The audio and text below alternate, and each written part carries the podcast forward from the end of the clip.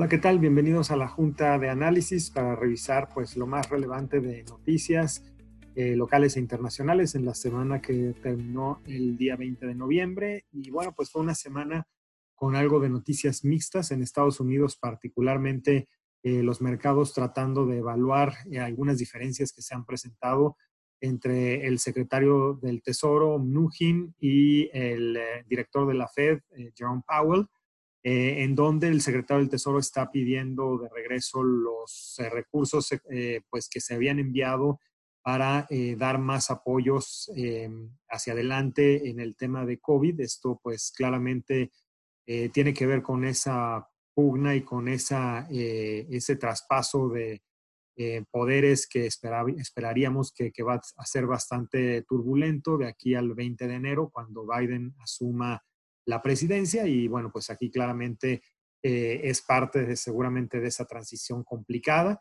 En todo caso, bueno, pues al momento no, no se han retirado esos recursos y eh, de hecho el, director de la Fed, Jerome Powell, sigue insistiendo en que eh, pues se deben seguir tomando medidas adicionales para que Estados Unidos pueda recuperar la tendencia de crecimiento que tenía antes del el tema de COVID. Entonces, pues seguramente este tipo de pugnas las seguiremos viendo eh, en, los siguientes, en las siguientes semanas antes de la eh, toma de posesión de, Biden. Tuvimos también datos en Estados Unidos de ventas al por menor que aumentaron menos de lo esperado en, octubre.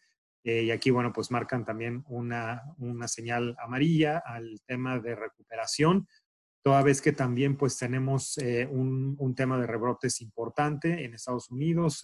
los eh, hospitalizados han aumentado casi en 50% en los últimos 14 días y esto también pues nos pone un poco eh, la duda si empezaremos a ver temas de restricciones de movilidad más, más fuertes en, los siguientes días. Em, no obstante que, bueno, hemos tenido por otro lado, sí, noticias alentadoras en la parte de, de, vacunas, de lo que hablaremos un poquito más adelante. Eh, acá en México, bueno, pues tuvimos datos del INEGI que estima que la economía mexicana se contrajo menos 6.2% en el comparativo anual al cierre de octubre y esto pues nos da una eh, expectativa de que seguiremos viendo eh, datos pues negativos, pero claramente más altos de lo que vimos en el mes de, mayo, donde fue probablemente la parte más baja del decrecimiento económico la recuperación seguramente pues va a ser, va a ser lenta. También, pues Banco de México, lo habíamos ya comentado, dejó eh, sin cambios la, la, tasa, queda en 4.25%, haciendo una pausa en su senda de disminuciones de tasas. Aquí queda la duda si la retomará. Eh, claramente lo hará solamente si la inflación empieza a retroceder y empieza a salir ya abajo del 4%, que es un nivel en donde ha estado un poquito arriba y eso hizo que Banco de México no se sintiera cómodo de seguir una eh, bajada de tasas en el mes de noviembre. Eh, tuvimos también datos eh, de empleo formal y, bueno, pues ahí claramente se han reactivado, pero pues también de una forma muy, muy lenta. Y por ahí alguna propuesta del Consejo de Administración de Pemex para que Banco de México apoye el desempeño de la compañía con recursos, pero bueno, esto claramente fue desechado, pues porque no hay los fundamentos legales para que este tipo de apoyo se pueda dar. Y a nivel internacional, bueno, pues en la Unión Europea seguimos eh, viendo temas positivos, sobre todo con el tema de la vacuna. Pareciera ser que la Unión Europea podría pues pagar más de 10 mil millones de dólares para empezar a comprar dosis de la vacuna de Pfizer. Em, y empezar pues eh, a la aplicación y con esto podríamos tener claramente pues recuperaciones eh, más rápido de lo, que, de lo que muchos analistas esperan. Entonces, por ese lado, esas son las noticias positivas que han impulsado a los mercados.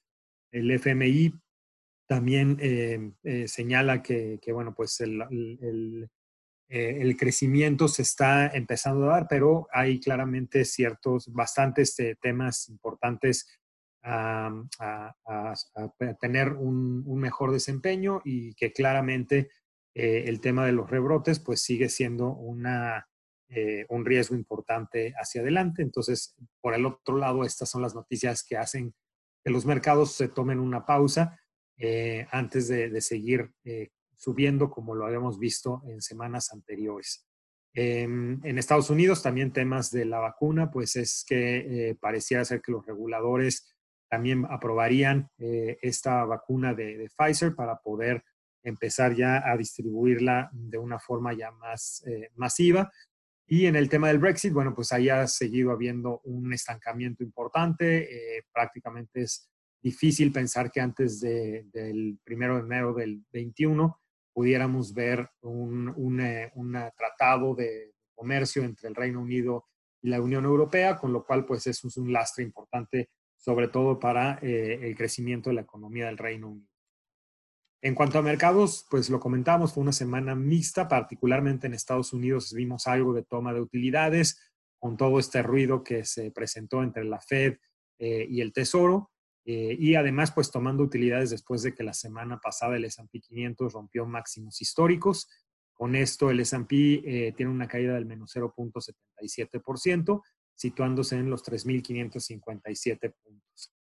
Eh, en sentido opuesto, el IPC sí sigue con esa tendencia alcista, muy cercano ya de los 42.000 puntos, con lo cual en la semana esto se traduce en un crecimiento del 2.73%. Eh, bastantes acciones que venían muy rezagadas han tenido rallies importantes, sobre todo esas acciones eh, que tienen que ver pues con, regresar de alguna forma a una eh, normalidad. Em, temas como aeropuertos, por ejemplo, o algunas otras acciones también de, de, consumo, pues han, han tenido un alza importante. Con esto el rendimiento acumulado en el año ya solamente es de menos 3.76, bastante recuperado eh, desde el nivel que teníamos hace un par de meses, que pues todavía era un rendimiento negativo de doble dígito. Eurostock 50 en Europa también eh, muy apoyado por el tema de la esperanza en, ver una vacuna aprobada y ya eh, distribuyéndose en la región. Con esto el Eurostox sube un poquito más de 1%. Em, y en el caso de Asia, también recuperando de forma importante, casi un 2%, 1.82%. Eh, acá no solamente las acciones chinas están avanzando, sino otros eh, índices, particularmente el índice de Corea del Sur, tocando máximos históricos también. Entonces, acá en Asia, pues una historia también bastante positiva. Y en lo que tiene que ver con divisas, pues el dólar sigue con esa debilidad gradual que le hemos visto en los últimos meses contra prácticamente todas las monedas. Eh, el peso no es la excepción. Seguimos viéndolo en este rango que habíamos definido hace algunas semanas de 20 a 21 pesos, pero claramente tocando más bien la parte baja de ese rango, cerrando eh, el viernes en 20.11, eh, lo que representa una caída del dólar o fortaleza del peso de 1. 79% en la, en la semana. Eh, se logran también aprobaciones del FMI para mantener la línea de crédito eh, que tenemos con ellos. Entonces, en general, eh, buenas, buenas noticias en ese sentido. Y también el euro, pues ha estado en un rango más estrecho de 1.18 a 1.19, también pensando que, que, pueda estar más pegado al 1.19.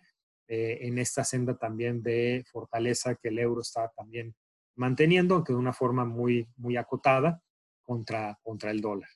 En la parte de deuda, pues vimos al CETE de 28 días subiendo 10 puntos base, regresando a niveles de 4.24, después de que vimos que, eh, pues que Banco de México no subió tasas y bueno, pues se centra entonces el CETE de 28 días ya nuevamente arriba, en niveles muy cercanos al nivel de, de tasa objetivo de Banco de México, que es el 4.25. Y la parte de más mediano y largo plazo, pues sí vemos ahí la, curva eh, más, más clara, cómo cae. Tuvimos disminuciones, sobre todo en la parte media de la curva, de unos 10 a 15 puntos base, lo cual le benefició a todos los fondos de renta fija de mediano y largo plazo. Después de la semana anterior, que había sido una semana de toma de utilidades, esta semana nuevamente eh, se da una tendencia positiva para este tipo de instrumentos. ¿Y qué es lo que vamos a tener esta semana? Bueno, pues lo más relevante eh, para México seguramente es el dato de inflación del día 24. Eh, será el dato de inflación de los primeros 15 días de noviembre y será muy importante ver que, pues, que el dato anual mm, siga muy cercano o si es posible por debajo del 4% para que Banco de México se sienta más cómodo de poder seguir haciendo disminuciones de tasas También va a ser importante el día 25 ver los datos de ventas minoristas eh, y el reporte también de inflación de Banco de México, así como los datos de PIB al cierre de octubre. Eh, eso todo saldrá el día, eso último saldrá el día 26 de noviembre. Y en eh, Estados Unidos también el día 25 vamos a tener datos de, del PIB a cierre de octubre. también confianza del consumidor, el dato semanal de solicitudes iniciales de desempleo, que por cierto la semana pasada eh, salió un poco más alto de lo esperado después de haber tenido varias semanas eh, cayendo. Entonces también otro pequeño foco amarillo ahí eh, para ver cómo el tema de los rebrotes está, está afectando. Y, bueno, algunos otros datos de gasto personal y de ventas de casas nuevas. En general eso es lo que tenemos. No olviden estar revisando nuestras redes sociales y nos escuchamos por este medio la siguiente semana. Estén muy bien.